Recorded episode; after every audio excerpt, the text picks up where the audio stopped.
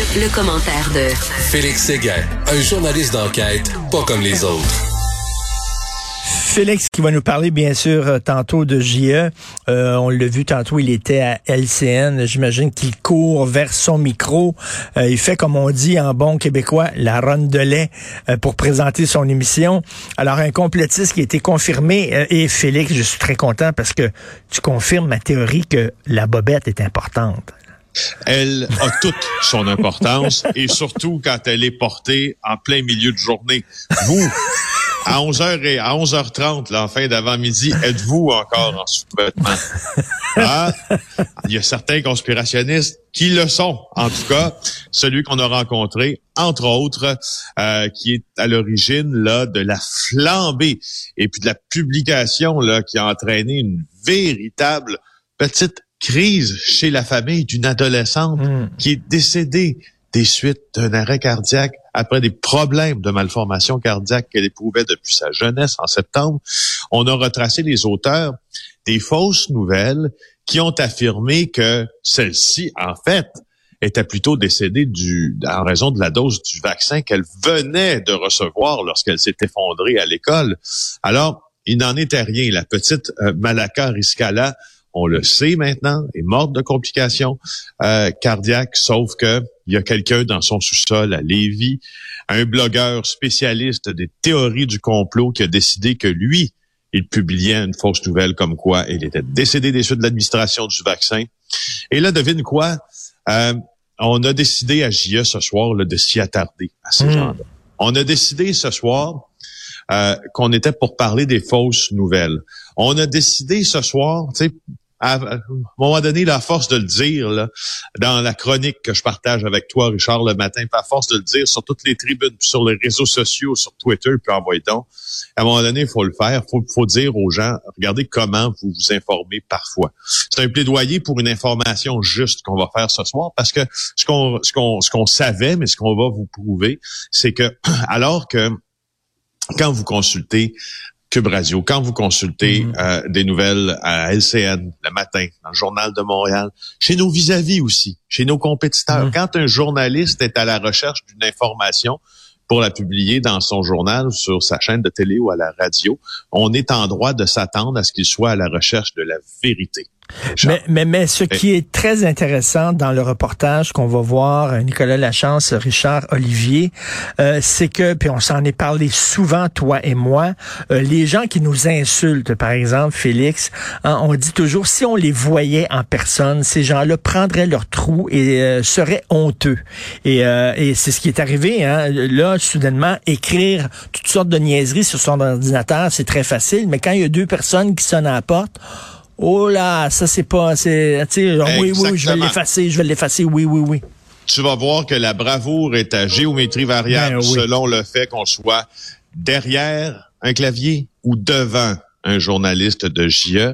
Donc, je vais d'abord te faire, on y reviendra ensuite, là, je vais d'abord te faire l'entendre l'extrait d'une femme qui, elle, était dans les manifestations là près des écoles, justement, puis c'est elle qui euh, a lancé un- une publication sur euh, le réseau social Facebook complètement fausse en disant des élèves m'ont confirmé qu'elle était morte après avoir reçu son vaccin. Puis après ça, ça a été repris par notre, euh, notre beau Brumel à Lévis dans le premier extrait de mes collègues euh, Richard Olivier et, et Nicolas Lachance. On est euh, retourné le plus précisément possible au moment du décès de cette jeune fille-là pour essayer de comprendre où les premières publications parlant de cet événement-là avaient été mises en ligne. Non, non, vous devez me parler parce que c'est moi qui a fait ça, en fait. Des recherches qui mènent d'abord vers Nadia Sylvestre. Son fils se trouvait dans la classe de Malaka le 7 septembre. Il raconte à sa mère ce qu'il a vu. À 16 heures, Madame Sylvestre écrit à ses abonnés Facebook. Euh, J'ouvre les guillemets, elle a dit crise cardiaque suite au VAX dans la classe de mon abdo cet après-midi.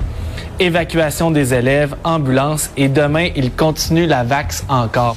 De son côté, moins de 24 heures après le décès de Malaka, Nadia Sylvestre écrit ce message erroné sur Facebook et Messenger. J'apprends aujourd'hui qu'elle est morte. Les élèves m'ont confirmé qu'elle s'est fait vacciner il y a quelques jours. Pourtant, Malaka a reçu son vaccin en juin. Bonjour, Madame Sylvestre. Euh, oui, je suis pas intéressé. J'ai Mais- vu votre message, je suis pas intéressé à. Vous êtes pas intéressé à nous donner votre version des faits? Pour... Votre version des- Hein? Pas intéressé, hein? Pas intéressé, ben c'est ça. Euh, pas assez, c'est ça. Assez brave pour dire des niaiseries, des conneries, des faussetés sur Facebook. Pas assez, pas assez brave pour justifier le fait qu'elle les a publiés devant un journaliste. Même affaire pour notre gars en caleçon euh, de Lévis qui a été rencontré par mes deux collègues aussi. Laisse-moi te dire un peu comment ça s'est passé. Euh, Nicolas puis Richard euh, sonnent là. Richard part de Montréal, s'en va à Québec. Nicolas Lachance, lui, est déjà à Québec. Les deux s'en vont rencontrer notre euh, notre blogueur de Lévis en question.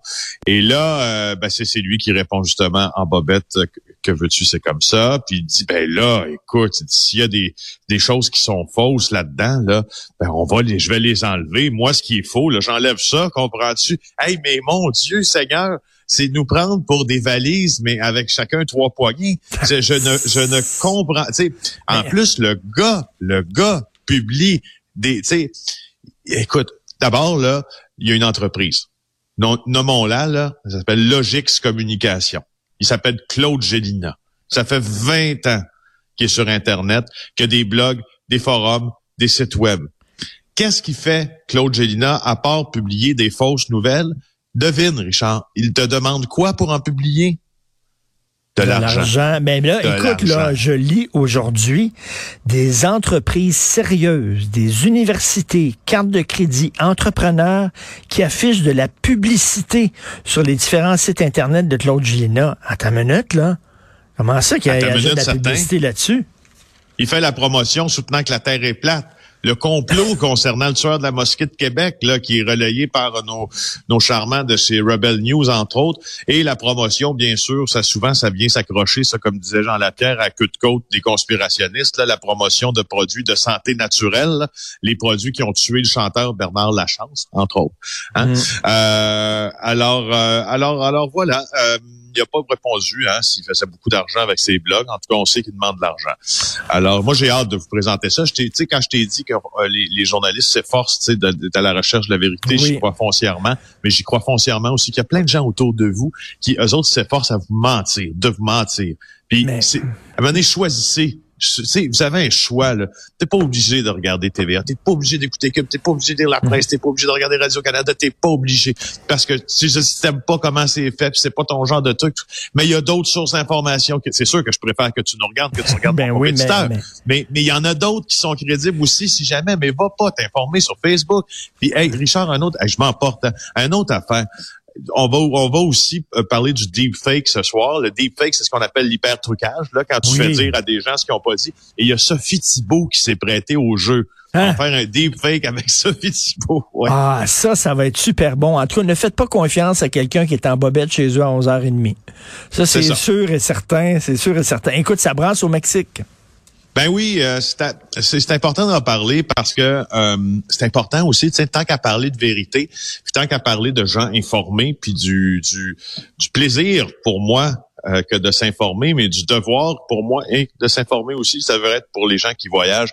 Quand tu voyages dans un endroit, c'est le fun de regarder où tu vas, c'est le fun de connaître aussi les us et coutumes, mais aussi un peu la, la géopolitique euh, des endroits où tu peux aller au Mexique, à Cancun, à Tulum, à Acapulco. Il y a eu des fusillades récemment. C'est important. Il y a une recrudescence dans les stations balnéaires de la violence liée au cartel mexicain euh, de la drogue. À Tulum, au Mexique, là, c'est le dernier événement en liste qui est rapporté par l'AFP dans le Journal de Montréal ce matin. Euh, écoute, les gens étaient sur la plage, étaient dans un hôtel, puis là, ils ont commencé à avoir des, des, des soldats, euh, des médecins légistes, des militaires, donc.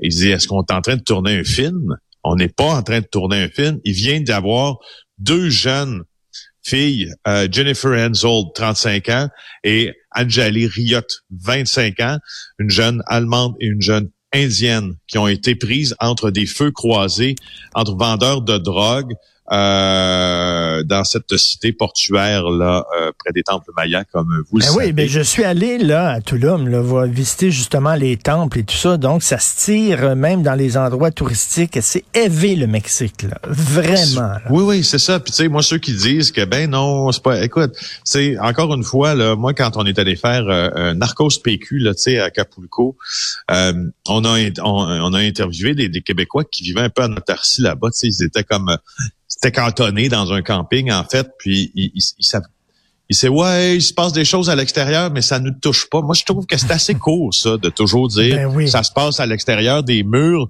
d'une place que tu payes pour être extrêmement sécurisé, mais toi, ça te touche pas. Moi, quand quelqu'un, moi, les places où Oui. les gens se font tuer, là, je vais rarement là en vacances, tu comprends, en famille. Je vais là pour la job. Tout à fait, tout à fait. Mais J'ai très hâte de voir JE là, qui confirme que, un, ces gens-là sont souvent en bobette, et deux, quand tu les confrontes, ils prennent leur trou, puis euh, dire, le courage, soudainement, euh, s'en va. Donc, on regarde ça ce soir, en reprise Yes. ce week-end. Merci beaucoup. Bon, Merci. bon week-end, Félix. Salut.